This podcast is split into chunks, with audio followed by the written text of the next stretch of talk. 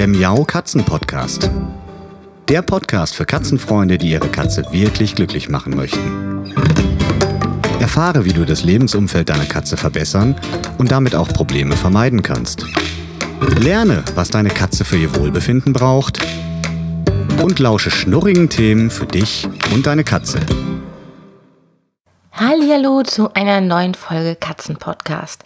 Diesmal mit einem Thema, was ich wahnsinnig spannend finde, sogar eigentlich noch ein bisschen spannender, nein, was sage ich eigentlich, auf jeden Fall sogar viel spannender als das Thema Katzenpflanzen. Ja, und wer mich kennt, der weiß, was spannender für mich ist als Katzenpflanzen, da kann es eigentlich nur um die Katze selbst gehen und genauso ist das auch.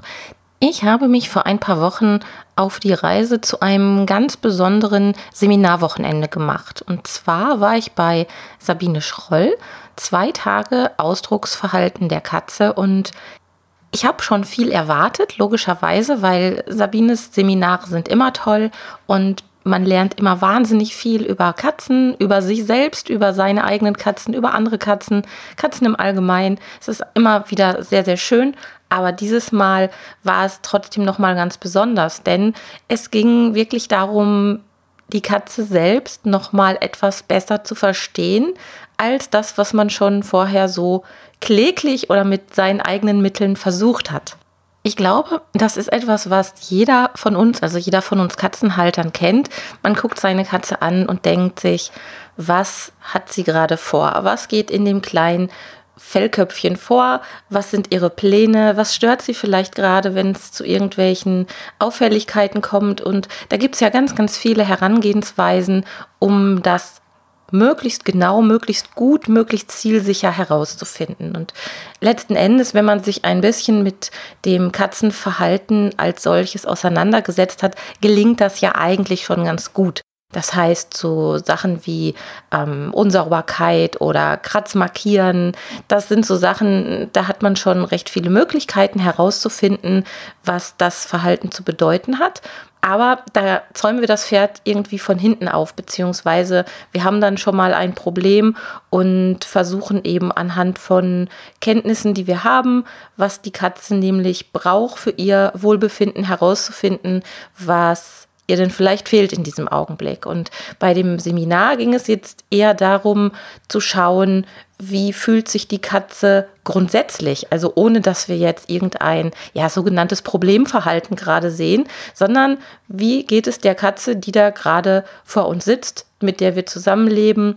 Was hat die gerade vor? Hat die vielleicht gerade Schmerzen? Ist sie angespannt? Ist sie ängstlich? Und das sind Informationen, die uns nicht nur im normalen Zusammenleben helfen, sondern eben auch im Tierschutz, bei der Tierschutzarbeit. Wenn wir überprüfen müssen, haben wir jetzt eine ängstliche oder vielleicht sogar aggressive Katze vor uns. Und wenn es um die Behandlung von kranken Katzen geht, dann hilft das natürlich auch nochmal ungemein. Aber letzten Endes geht es erstmal darum, zu erfahren, wie kann ich überhaupt herausfinden, was in der Katze gerade vorgeht, beziehungsweise was sind Anzeichen für Angst, für Stress, für Schmerz. Und gerade bei dem Thema Schmerz bin ich natürlich hellhörig geworden, weil, wie ihr ja wahrscheinlich wisst, Dolly und Pauli haben ja nun auch schon ihre ersten Erkrankungen kleinerer und größerer Art hinter sich oder haben sie teilweise immer noch. Pauli mit seiner Ohrgeschichte. Das Thema ist nicht ausgestanden. Das wird ihn ja wahrscheinlich leider sein Leben lang begleiten. Und da macht man sich besonders Gedanken und schaut sich seine Katzen ganz besonders genau an. Denn wenn ich eines nicht möchte, dann möchte ich natürlich nicht verpassen, dass Dolly oder Pauli unnötig lange Schmerzen haben, weil mir das nicht auffällt oder dass vielleicht irgendwelche Krankheiten unentdeckt bleiben oder irgendwelche Symptome nicht erkannt werden können. Und aus dem Grund habe ich mir das Thema ganz besonders intensiv zu Gemüte geführt, blieb mir aber auch gar nichts anderes übrig, denn das Seminar war sehr intensiv. Es ging zwei Tage lang und Sabine Schroll hat uns wahnsinnig viele Beispiele äh, gezeigt anhand von Fotos, anhand von Videos und sehr viel und sehr lebendig erklärt, worauf wir theoretisch erstmal achten können. Und theoretisch ist erstmal ein gutes Stichwort, denn man braucht auf jeden Fall Erfahrung und Geduld dafür. Also wer jetzt meint, man könnte hingehen, nachdem man so das Vokabular seiner Katze ein wenig kennengelernt hat und wird sofort verstehen, was da los ist. Nee, so leicht ist es leider nicht, da muss ich euch enttäuschen. Aber wenn man sich damit näher beschäftigt und vor allem, wenn man seine Katzen, mit denen man zusammenlebt, sehr gut kennt und sehr eng zusammenlebt und nicht einfach nur die Katze so als, als Deko im Wohnzimmer sitzen hat, dann hat man wirklich eine gute Chance, da Näheres zu erfahren. Also bin ich hingegangen, habe mir dieses Seminar erstmal zu Gemüte geführt. Das fand ich total toll. Bin dann wieder nach Hause gefahren, hatte ganz viele Ideen und Gedanken im Kopf. Und dann habe ich vorbereitend für den Erlebnistag Katze, der ja jetzt am Wochenende stattfinden wird, etwas vorbereitet. Und die Idee, die habe ich schon ganz lange. Ich hatte vor einigen Jahren auf einer meiner ganz alten Katzen-Homepages, die es so mittlerweile gar nicht mehr gibt, schon eine Übersicht von Dolly mit verschiedenen Gesichtsausdrücken. Das war ziemlich witzig, weil Dolly ist eine ja besonders ausdrucksstarke Katze von ihrem Gesicht, von ihrer Mimik her und das ist mir ziemlich früh schon aufgefallen und ist mir auch von anderen immer mal wieder bescheinigt worden, die sie kennengelernt haben, dass sie halt da sehr besonders ist. Also habe ich seinerzeit ganz viele Fotos gesammelt. Ich habe ja sowieso Unmengen an Fotos von Dolly und Pauli, ja, ja. Und habe die besonderen Situation und die besondere Mimik nebeneinander auf einer Seite präsentiert. Und das war ziemlich witzig, da habe ich sehr viele Rückmeldungen zu bekommen. Es waren ganz viele kleine quadratische Bilder, wo immer nur Dollys Gesicht zu sehen war. Irgendwann habe ich das Ganze dann nicht mehr weitergeführt und habe die Seite auch umgebaut. Deshalb gibt es diese Seite so nicht mehr. Aber vielleicht ist das eine gute Idee, das nochmal wieder neu aufzubauen auf meiner aktuellen Internetseite. Jedenfalls habe ich für den Erlebnistag Katze wieder mal ganz, ganz viele Bilder zusammengesucht, um zu zeigen, wie sich das Gesicht und das Ausdrucksverhalten insgesamt, also auch der Körper, die Körperhaltung, wie sich das verändert im Laufe der Zeit und vor allem auch im Laufe von Erkrankungen. Und wer könnte sich da besser als Beispiel eignen als mein armer kleiner Pauli? Denn der hat ja seit vielen Jahren mit seiner Ohrerkrankung zu kämpfen und dieses Auf und Ab der Erkrankung beziehungsweise das Auf und Ab sicherlich auch seines Schmerzzustands kann man sich eigentlich, wenn man jetzt weiß, worauf man zu achten hat, sehr schön ansehen. Ich bin also hingegangen und habe mir Fotos rausgesucht von ja, Paulis Einzug, also wirklich von Baby an und mal um so seine Entwicklung zu zeigen, damit man auch als Außenstehender ein Gespür bekommt, wie hat er denn so ausgesehen oder wie guckt Pauli denn so normalerweise aus dem Pelz. Und Pauli ist ja ein eher ernster Kandidat, also mal im Vergleich zu Dolly guckt Pauli meistens etwas streng so sage ich das. Manche sagen, er guckt brummig oder gar unfreundlich. Das würde ich so nicht sagen. Aber Pauli hat eher einen etwas strengeren Blick, einen strengeren Gesichtsausdruck. Das ist auch so ein bisschen rassebedingt. Und ähm, ja, im Laufe der Zeit ist mir dann wirklich aufgefallen, dass sich Paulis Ohrstellung, Körperhaltung, seine Mimik im Gesicht wahnsinnig verändert hat. Und wenn ich jetzt meine Krankendaten, die ich von Pauli habe, mal daneben lege, kann man wunderbar erkennen, in welchen Momenten es ihm gerade wirklich schlechter ging, in welchen Momenten er ganz sicher Schmerzen gehabt haben wird. Und ja, im Nachhinein bin ich jetzt deutlich klüger und schaue mir natürlich Pauli und Dolly jetzt ganz besonders und auch aus ganz anderem Blickwinkel nochmal neu an.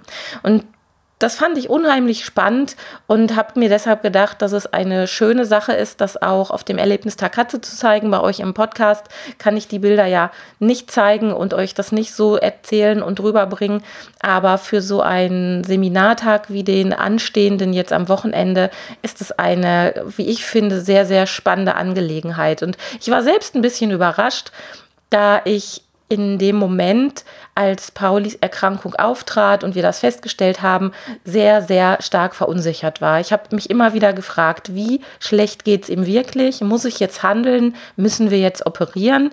Ich war regelmäßig beim Tierarzt. Das war nicht so, dass ich da jetzt einfach nur zu Hause abgewartet habe. Also wir waren sehr, sehr häufig beim Tierarzt, auch immer regelmäßig zu Zwischenkontrollen haben ihm die Ohren wieder gezeigt und unser Tierarzt war sich ziemlich sicher, dass Pauli keine Schmerzen hat und dass wir mit der Operation noch warten können. Und das war auch nicht einfach so dahergesagt, sondern seiner Erfahrung nach ist es nun mal so, dass sich die Erkrankung ja nicht, nicht stoppen lässt. Also man kann da nicht einfach was reparieren und dann ist sie weg, sondern es ist eine Eigenart, dass bei Pauli in den Öhrchen so Wucherungen entstehen und dass eben auch nach einer Operation sehr wahrscheinlich ist, dass die Wucherungen wiederkommen.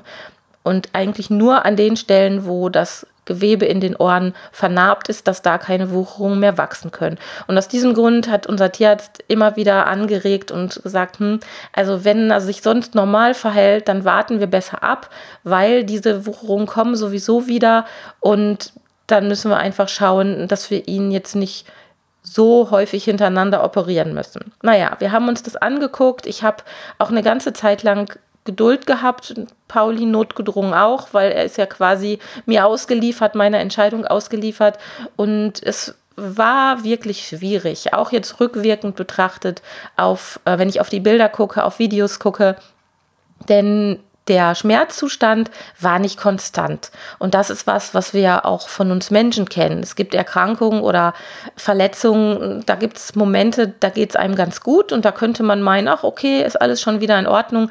Und ein paar Stunden später oder an einem anderen Tag geht es einem trotzdem nochmal oder immer noch wieder richtig schlecht. Und genauso war das eben auch bei Pauli. Und die Tatsache, dass es eben so wechselhaft war, hat es mir wahnsinnig schwer gemacht, die Entscheidung zu treffen, wann der richtige Augenblick ist, ihn operieren zu lassen. Denn es haben sich Phasen abgewechselt, die ja manchmal aus meiner Sicht scheinbar ohne großartiger Probleme waren. Das heißt also, wo, wo Pauli keine Probleme hatte, wo er keine Schmerzen hatte, scheinbar keine Schmerzen hatte und sie ja rumgeturnt ist und gespielt hat und gemacht hat und getan hat. Und dann gab es aber wieder Momente, wo ich ihn mir angeguckt habe und gedacht habe, na, also so wie er da jetzt sitzt und wie er da jetzt guckt, damals schon, habe ich gedacht, hm, also irgendwie gefällt er mir nicht. Und Rückwirkend betrachtet kann ich das nur unterstreichen, denn diesen Eindruck, den ich damals hatte in den ja vermuteten Schmerzmomenten. Das hat sich jetzt nach dem Seminar bei Sabine Schroll, wo ich noch mal mehr gelernt habe zum Thema Ausdrucksverhalten, hat sich das einfach bestätigt. Und nichtsdestotrotz ist die Entscheidung manchmal schwierig, weil die Situation einfach schwankt und weil es immer wieder Momente gibt, wo es der Katze scheinbar gut geht. Und wenn man jetzt die Gelegenheit hat, so wie ich, ganz, ganz viele Bilder aus wirklich ja elf Jahren mittlerweile zurückzugehen und sich genau anschaut, wann denn die Erkrankung aufgetreten ist und wann es denn zu der Vermutung gekommen ist, dass die Katze vielleicht Schmerzen hat. Und man hat dann so Merkmale, an denen man sich entlanghangeln kann, wie zum Beispiel die Augenstellung, die Ohrstellung, die ja allgemeine Körperhaltung. Dann wird schon sehr, sehr deutlich klar, dass wir Katzenhalter aufgerufen sind, da unsere Hausaufgaben zu machen und viel, viel mehr über unsere Katzen lernen müssen. Also das Thema Katzenexpedition, das habe ich ja in der Vergangenheit schon ein paar Mal angeregt oder angeschnitten, also Expedition im Sinne von Expedition ins Tierreich, nur im Fall dann am Beispiel unserer Katze, dass wir uns einzelne Bereiche unserer gesunden Katze, hoffentlich noch gesunden Katze vornehmen und die nochmal ganz genau angucken dokumentieren, Fotos machen, Videos machen, so wie sie sich einfach verhält in bestimmten Situationen, sich dann zu den einzelnen Situationen auch Notizen macht, damit man im Falle von Veränderungen und im Falle von Erkrankungen ein besseres oder sichereres Gefühl hat, die Situation einzuschätzen. Das kann ich eigentlich nur jedem empfehlen und mein Katzentagebuch, was ich im Zuge der Erkrankung von Pauli entwickelt habe, das hört sich jetzt so wild an, also dieses kleine Notizbüchlein, was ich mir ausgedacht habe als Hilfestellung für mich, aber auch für andere Katzenhalter, die eben Medikamente geben müssen, die die Situation einer Erkrankung überwachen müssen oder die auch Verhaltensveränderungen überwachen müssen. Das ist eine ganz gute Hilfestellung und ich nutze das Buch heute immer noch, jeden Tag für Dolly und auch für Pauli, damit ich einfach ein, hm, eine Sicherheit habe. Also das Thema Ausdrucksverhalten der Katze, Mimik der Katze ist ein Thema, welches sehr, sehr umfangreich ist, weil man sehr viele verschiedene Bereiche unter die Lupe nehmen kann und unter die Lupe nehmen muss, um möglichst Klarheit am Ende zu haben. Angefangen bei Körperhaltung, Mimik und diesen ganzen offensichtlichen Dingen gibt es einfach auch noch Sachen, die erst auf den zweiten Blick sichtbar werden oder wo man einfach genauer hinschauen muss. Dann gibt es Dinge, die von der Katze bewusst gesteuert werden können, aber es gibt eben auch Dinge, die einfach automatisch passieren. Wie zum Beispiel die Veränderung der Pupillengröße oder das Aufpuscheln des Fells. Das sind alles so Sachen, die die Katze ja nicht bewusst steuert, sondern die einfach quasi von alleine aus der Situation heraus passieren. Gibt es übrigens auch bei uns Menschen. Und das ist auch noch eine Anregung. Ich beschäftige mich schon seit längerer Zeit mit der Körpersprache des Menschen. Und das sind so zwei Sachen, die ja sich irgendwie ganz witzig ergänzen oder wo man auf beiden Seiten profitieren kann, wenn man sich mit dem einen Thema beschäftigt. Denn auch beim Menschen haben wir die offensichtlichen Sachen, um das Verhalten, um die Körpersprache zu entschlüsseln. Und wir haben die Sachen, wo wir genau hingucken müssen. Wir haben die Effekte, die einfach passieren. Bei uns könnte man vielleicht anstelle des Fellaufpuschelns die Gänsehaut nehmen. Das ist ja auch nichts, was wir bewusst steuern und sagen, ich kriege jetzt mal eine Gänsehaut, sondern das passiert einfach. Und auch die Pupillengröße bei uns ist auch etwas, was wir, wenn wir keine Drogen nehmen zumindest, nicht steuern können. Und was einfach aufgrund der Lichtverhältnisse oder aufgrund der Situation äh, sich verändern kann. Und das finde ich wahnsinnig spannend und da kann ich euch empfehlen, schaut euch mal ein paar Bücher zum Thema Körpersprache des Menschen an. Da gibt es ja schon wahnsinnig viel. Und das Schöne ist, bei uns Menschen, wir können uns ja gegenseitig Rückmeldung geben bei der Entschlüsselung der Körpersprache und da ist einfach auch die Forschung schon ein wenig weiter, was bestimmte Sachen bedeuten, die man macht, bestimmte Verhaltensweisen, Verhaltensmuster, ob ich mir ja jetzt an den Hals fasse oder mir den Nacken massiere, während ich mit jemandem spreche, wie ich meine Beine überschlage, diese ganzen Sachen, die sind schon ganz gut entschlüsselt worden. Und ähm, da kann man dann zum Teil, auch wenn die Katzen nicht ihre Fötchen überschlagen können, dann kann man zum Teil dann doch Parallelen sehen, zumindest in der Herangehensweise der Beobachtung. Das finde ich also ziemlich hilfreich. Also schaut euch das Thema Körpersprache im Allgemeinen mal an. Es gibt sogar schon sehr witzige, was heißt witzige, sehr schöne Untersuchungen auch für andere Tiere, die man sich anschauen kann. Wenn man da online mal ein bisschen nach googelt, ähm, findet man sogar ganz gutes Bildmaterial.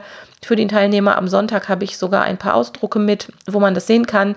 Ähm, zum Beispiel die Frettchen, die Angst haben oder woran erkennt man, dass eine, eine Kuh ein Rindschmerzen hat. Auch das kann man sehen, wenn man sich Mühe gibt. Und das ist ein sehr, sehr spannendes Thema, wo wir doch schon nicht so ganz klassisch miteinander sprechen können. Ja, in diesem Sinne bin ich mit dieser Folge erstmal schon wieder am Ende angekommen. Ich wünsche euch eine ganz, ganz tolle Zeit. Ich werde mich jetzt wieder verkrümeln und weiter das Podcast Jubiläumswochenende, den Erlebnistag Katze am Sonntag vorbereiten. Und ich wünsche euch eine sehr, sehr schöne Zeit mit euren Miezen. Lasst es euch gut gehen. Bis bald. Tschüss. Das war eine Folge des Miau Katzen Podcasts von Sabine Rutenfranz.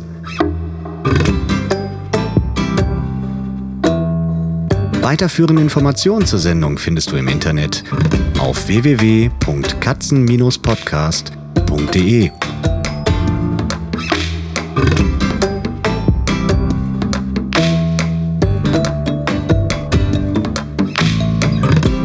Und jetzt aus die Maus.